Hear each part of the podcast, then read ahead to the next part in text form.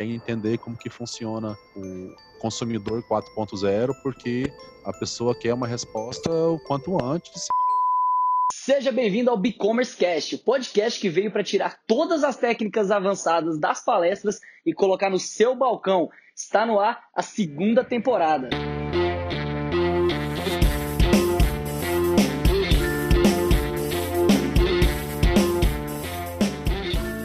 Pessoal, hoje eu tenho um convidado especial que eu trouxe aqui, que eu já conheço do mercado das startups aqui de Goiânia, né? Goiás como um todo, acho que tem, tem muito impacto, que é o Carlos Magno, que é gerente de startups no governo do estado de Goiás. Carlos, seja muito bem-vindo ao BigCommerce Cast. Valeu, Rodrigo. Obrigado pelo convite. Tamo junto aí. Vamos, vamos ver que a gente pode contribuir com quem ouve o podcast.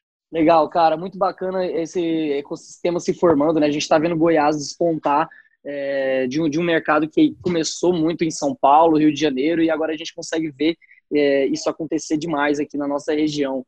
Mas, Carlos, conta pra gente um pouquinho assim de quem que é você, quais são os seus projetos, o que, que você já fez e o que, que você está contribuindo hoje como gerente de startups do governo. Bacana, vamos lá. É, bom, eu tenho a minha base, a minha formação é na área de tecnologia, né? Trabalhei, estudei eletrônica, depois estudei é, sistemas de informação, trabalhei como desenvolvedor web durante mais de 15 anos, tive uma empresa é, nessa, nessa área né, de desenvolvimento web, atendi muitos clientes da área do varejo, de serviço, e aí a gente acha que tem, tem uma, uma, uma, bagagem legal aí que a gente pode contribuir com quem, com quem é desse setor. Né? E ultimamente, desde 2017, eu comecei a me envolver com, com esse negócio de startups, né? de entender um pouco mais de como que funciona esse modelo de negócio, de me envolver mais com as comunidades e com o ecossistema, é, e através das comunidades é, me inserir no ecossistema, na verdade, e no início do ano surgiu um convite né, para poder é, atuar hoje no governo de Goiás, é, dentro de uma dentro da secretaria aqui de, de desenvolvimento e inovação, numa gerência para fomentar tanto as incubadoras tecnológicas quanto as startups no estado e como você bem disse, né, tem, tem tido um, um, um, crescimento bastante interessante nos últimos anos e especialmente do ano passado para cá a gente tem, tem visto bastante resultado bacana e a gente espera que seja ainda melhor em 2020. Show de bola, cara, massa. É realmente tem, um, tem uma estrada aí que é um dos principais motivos pelo qual eu te trouxe aqui para conversar com a galera, né? Uma pessoa que passou pelo mercado tradicional, é, com tecnologia, né, com um background de tecnologia. E eu sempre brinco bastante que startup é um caminho sem volta, né? Depois que você começa a se envolver com esse ecossistema, ah, é muito bacana, é, é muito divertido. Ao mesmo tempo, tem todas as dificuldades que o empreendedorismo é, acho que eu nem, nem gosto muito de separar como tradicional e startups, mas o, o, empreendedorismo como um todo, né? Então, a gente vai ter muito a contribuir aqui. É, e o caminho que eu queria seguir nessa conversa, Carlos, é a seguinte. Hoje em dia, uh, o mercado de startups está aquecido. Isso eu e você já sabemos bastante. Então, uhum. todos os dias surgem novas soluções, novas tecnologias uh, ah, para aprimorar a vida do mercado como um todo. E aí eu incluo o mercado tradicional. Estou falando de loja física, de prestador de serviço, enfim, pessoas que trabalham de uma maneira não escalável, ainda que lucrativa, não escalável. Então, assim, na hora do empreendedor tomar uma decisão, um empreendedor que não é do, do ramo de inovação, de trazer a inovação pelo negócio dele, para o negócio dele, ele é, existem dificuldades, né? Por exemplo, eu vejo muita gente que tenta desenvolver do zero. Eu já, já negociei uma vez com uma hamburgueria que ele optou por não fechar negócio comigo, numa assinatura média de 300 reais, para poder investir quase 120 mil reais no aplicativo próprio, né? Uhum. É, então, nem se ele fosse usar minha ferramenta por cinco anos, ele gastaria desse tanto e ela já estaria pronta, né? É, e esse é. é, apenas um dos, do, dos erros.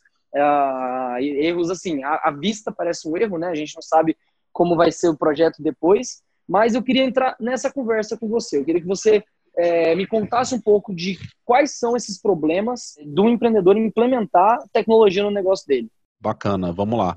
Bom, eu acho que é, é, a grande diferença que existe entre o modelo de negócio de startups, né, que a gente fala, e o modelo de negócio tradicional, vamos classificar dessa forma, porque dentro de um empreendedorismo, como você bem colocou, é, você precisa de ter a base para ambos os modelos de negócio. Então, você tem que ter uma boa gestão financeira, você tem que ter uma boa gestão de negócio, você tem que ter saber lidar com pessoas em qualquer modelo de negócio, seja uma startup, seja um, seja um negócio tradicional, né, que não tem essa, essa escalabilidade, né, que é o que caracteriza uma startup, né, crescimento muito rápido. Então, o, dentro dessa, dentro dessa, dessa característica aí, o que eu vejo realmente de grande diferencial é a cultura, né?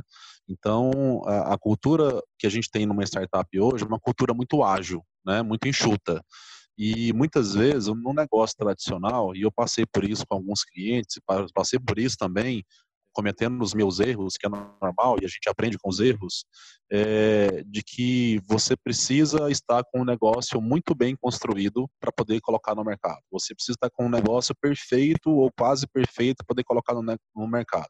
E muitas vezes, como você bem colocou no seu exemplo aí, esse é, é, trabalhar com um produto, com um serviço, é, levar ele próximo da perfeição, isso custa muito dinheiro, porque isso leva tempo, né?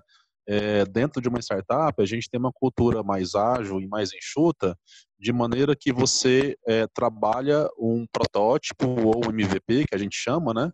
É onde você investe muito pouco recurso para que seja colocado o mais rápido possível no mercado, para que só então você comece a aprender com as pessoas usando esse produto, esse serviço, e, e, e aí você vai melhorando ele com os feedbacks que você vai tendo.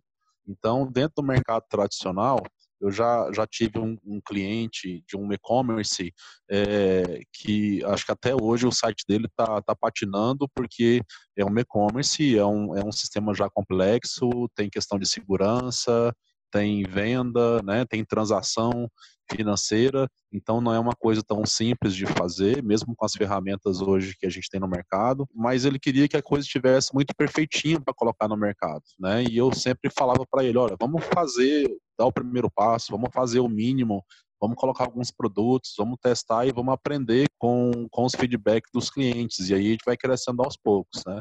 Então, acho que esse talvez seja o grande erro né, que normalmente uma empresa tradicional comete, que é de, de, de querer é, estar com um produto ou com um serviço muito pronto, entre aspas, que não, não tem nada que né, não seja não possa ser melhorado, mas é, ao invés de ao invés de colocar um produto mínimo ali, né, para poder sentir se realmente aquilo vai resolver é, a dor do cliente, vai resolver o problema que, que o cliente dele tem, porque muitas vezes a gente trabalha muito no campo da hipótese, né? Será que isso realmente faz sentido para o cliente? Então, será que esse é o canal certo?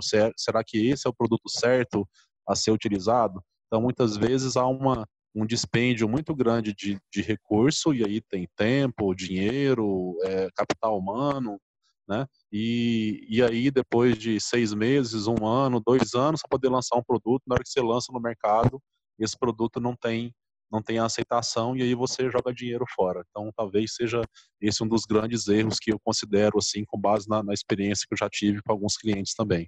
Falta muito a gente ter uma, um perfil de experimentação dentro do, do, da maioria dos negócios. Né? As pessoas precisam entender que o ciclo de experimentação é você faz, o produto mínimo viável. E tem até um, um livro, né, que é o, o, do Thales Gomes, que chama Nada Easy, que ele Isso. dá um exemplo claro sobre, ele dá um exemplo muito, muito claro sobre o MVP.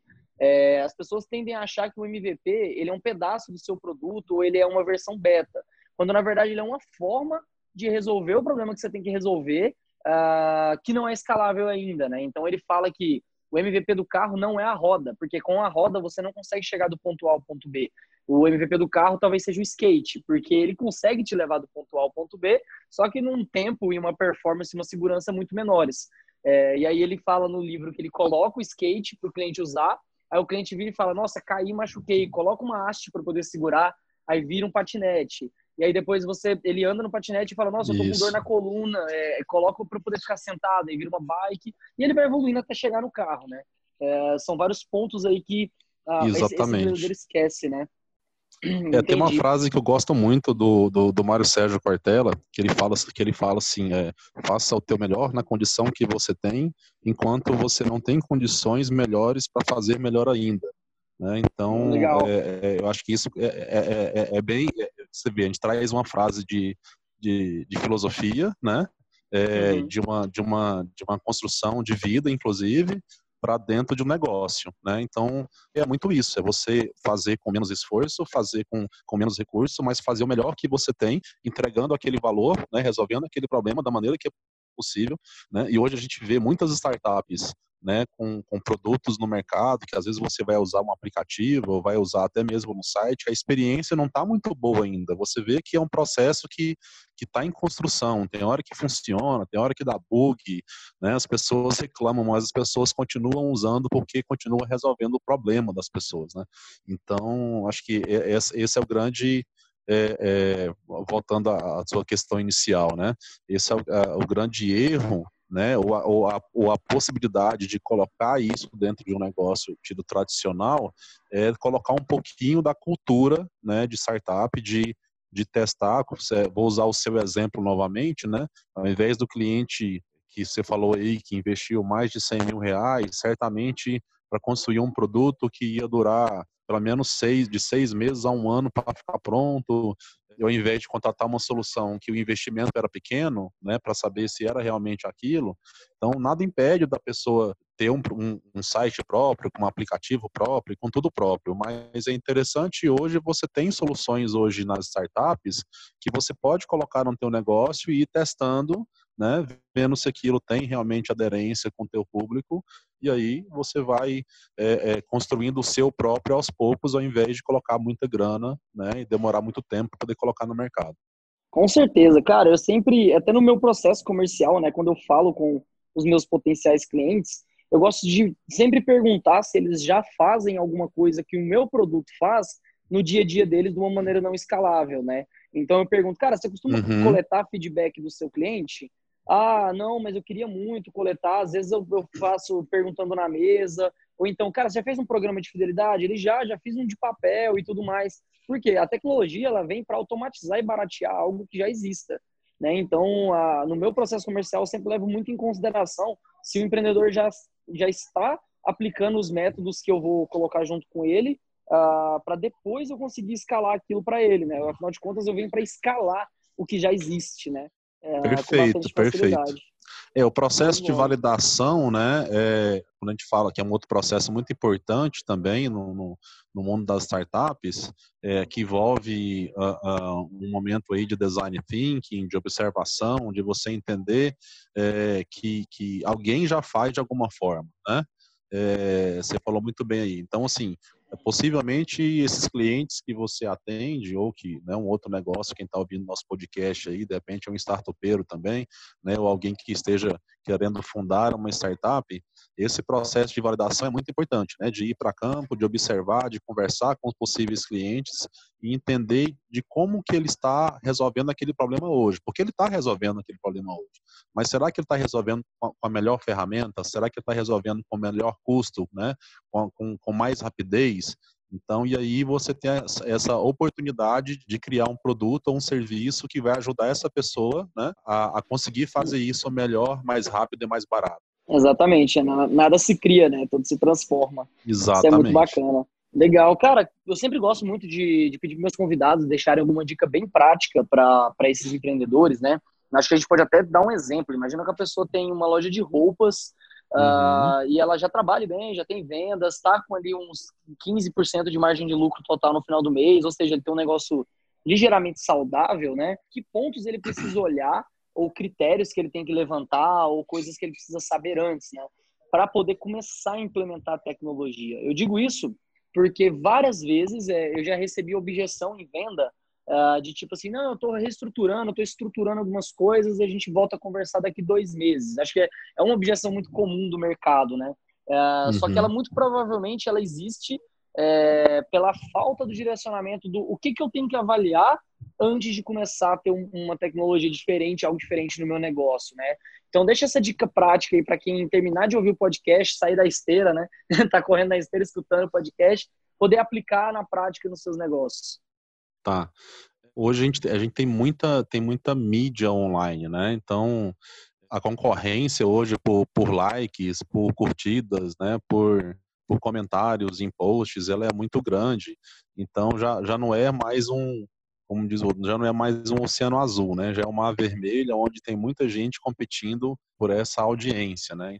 Então a gente tem que tomar um pouco de cuidado, porque ao mesmo tempo que, que isso ocorre, ocorre também uma necessidade de entender que a gente está vivendo numa era de um consumidor 4.0 que ele é omnichannel, né? Ele está no, no, smartphone, ele está na TV, ele está ouvindo um podcast, ele está, é, sei lá, assistindo, ouvindo uma rádio e até mesmo nas mídias offline, né? Ele está vendo um outdoor. Então, assim, ele tem, tem vários, tem vários, várias opções aí. Então, do ponto de vista né, de, de, de marketing em si, de branding, acho que essa é uma preocupação que primeiro tem que ter é, e tentar entender como que funciona hoje, ou como que é hoje o perfil desse consumidor 4.0. Né? Além disso, a gente tem que entender que existe uma nova geração que está chegando aí que também tem um perfil diferente dos nossos pais, né? Então, acho que essa, esse estudo para entender de como que funciona o perfil de uma nova geração e de uma geração atual também é importante. Então, acho que um pequeno estudo sobre é, a experiência do consumidor 4.0 e entender como que funciona o comportamento dessas dessas gerações que, que estão que tem hoje, acho que é muito importante. Mas uma dica prática, né, que você me solicitou, eu acredito que é o seguinte, especialmente na área do varejo, se alguém estiver pensando em vender online, né, eu gosto muito de duas de duas ferramentas que eu acho assim que não tem praticamente custo nenhum e, e dá para poder usar, né? Primeiro, é, lojas virtuais nas próprias redes sociais. Né? Existem algumas ferramentas hoje que permite você fazer uma venda numa, numa, loja virtual do Facebook, por exemplo, é, ou até mesmo uh, no Instagram, né, que são duas redes sociais bastante acessadas. Eu diria que até o Instagram hoje está um pouquinho melhor, porque a gente é muito visual, né? Então, acho que o Instagram para venda seria até mais interessante hoje do que o, do que o Facebook. Mas é, começar uma loja virtual, talvez com um produto, né? E tem algumas startups que atuam nesse mercado, né? É, com um produto mínimo, ao invés, como eu disse agora há pouco, é, gastar horrores para construir uma loja virtual própria, né, que vai demorar mais tempo, que vai, é, será que é isso mesmo? Será que meu cliente está lá? Então, se eu estou pensando em vender online, é, vamos pensar em ter um MVP, né? vamos tentar em colocar alguns produtos, quais são os meus principais produtos, né? Que, que realmente é, às, pode, às vezes pode eu até falo online, muito né? pro, eu falo muito para cliente meu que ele não precisa começar logo com a loja virtual, né, cara? Às vezes ele vai começar a fazer venda pelo WhatsApp e enviar. Isso. É, e aí ele valida que aquela, que aquela demanda existe, né? E, e, essa é a segunda ferramenta que eu ia falar, né? Exatamente. Eu acho que hoje o WhatsApp. é, mas é bem isso. Eu acho que hoje o WhatsApp é uma ferramenta que está na mão de todo mundo, né? No Brasil é o, o aplicativo de comunicação mais utilizado. A gente, inclusive, tem mudado o nosso comportamento, né? Há um tempo atrás, a gente ligava para as pessoas. A gente manda mensagem, parece que ligar para as pessoas é até invasivo, né? E, mas o WhatsApp, ele é essa ferramenta que está na mão de, de, de, muita gente e, e, eu vejo que hoje o WhatsApp tem sido uma ferramenta utilizada é, muito para esse conceito do MVP que a gente falou agora há pouco, sabe? É, ah, eu quero criar um marketplace, né, que é uma venda de dois lados, é, então eu utilizo o WhatsApp como ponta e faço essa intermediação entre comprador e vendedor, até que, peraí, o WhatsApp não está cabendo mais, eu preciso colocar isso num aplicativo, eu preciso colocar isso numa aplicação na web, né? Então, aí, o WhatsApp é uma ferramenta muito importante hoje, é, mas pensando sempre em oferecer uma boa experiência para o cliente. Né? Outro dia eu mandei uma mensagem para fazer uma hospedagem num, uma reserva num hotel e a pessoa me demorou mais de três horas para poder responder o WhatsApp. Então, é importante também que se preocupe com essa experiência, e aí eu vou voltar, né, o que eu acabei de falar agora, que é entender como que funciona o consumidor 4.0, porque a pessoa quer uma resposta o quanto antes, se possível, imediatamente, pra ontem, né? né? Para ontem. Então, Não, até gente... aproveitando para quem está ouvindo a gente, na nossa primeira temporada do e-commerce Cash aqui do podcast, a gente tem um episódio inteiro só sobre público-alvo jovem né, que a gente gravou com o João, que hoje é, é sócio dos, dos principais youtubers games do Brasil, se não o maior. É, ele é dono de um hub de games aqui em Goiânia, ah. então uh, tem um episódio inteiro só sobre como conduzir o público jovem, né? Para quem está ouvindo aí e quiser aprofundar no assunto. É, o João é muito bacana e realmente é, é, é, um garoto também, né? Muito jovem ele, entende bastante esse público e tenho certeza que o conteúdo tá, tá, tá bem significativo aí. Mas é, é, é isso, eu entendo que, que a gente precisa é, não, não esperar construir algo tão grandioso para poder colocar no mercado, né? E essas ferramentas aí que eu coloquei, né, o WhatsApp principalmente, mas algumas lojas virtuais que pode que você paga aí um, uma mensalidade bem baixa e você pode integrar ela a uma rede social. Então acho que pode ser um caminho para quem de repente está pensando em colocar um negócio online. Show de bola, né, cara? Nossa, e você inclusive já já mencionou aí um, um caso que eu vivi essa semana, né, que é do WhatsApp. Uh, não sei se você tem acompanhado o movimento que a PUC do Rio Grande do Sul tem feito de MBAs online, EAD, uh, ah, e eles conseguem eles incorporar alguns professores muito bacanas. E aí, no final das contas, eu fui, pesquisei, é, conversei com pessoas que já fizeram e tomei a decisão de comprar. Mas eu só tomei a decisão de comprar porque eu estava muito afim. Porque quando eu fui atrás deles, lá tem um botãozinho que você clica, a call to action deles, que não é fale com o vendedor nem nada disso, é me convença. Aí você vai direto pro WhatsApp do vendedor, só que o cara não te responde. E ele demora, tipo, horas. E teve uma vez que eu perguntei um negócio 10 da manhã, ele me respondeu no outro dia. É, e eu falei, nossa, mas peraí, cara, vocês estão querendo vender um negócio inovador, MBA online, com professores top de linha, sem vocês terem o um mínimo de, de atenção aos leads que estão chegando para vocês, né? Então tem que tomar bastante cuidado aí a, no comprometimento que você vai ter é, na hora de abrir um canal que vai atender um público que é naturalmente ansioso, né? Exatamente. Hoje, eu acho que um, um dos cases que a gente mais tem, é, é, que, que, tem no Brasil, né, de, de mais relevância em termos de, de, experiência do usuário nessa parte do atendimento é o Nubank, né?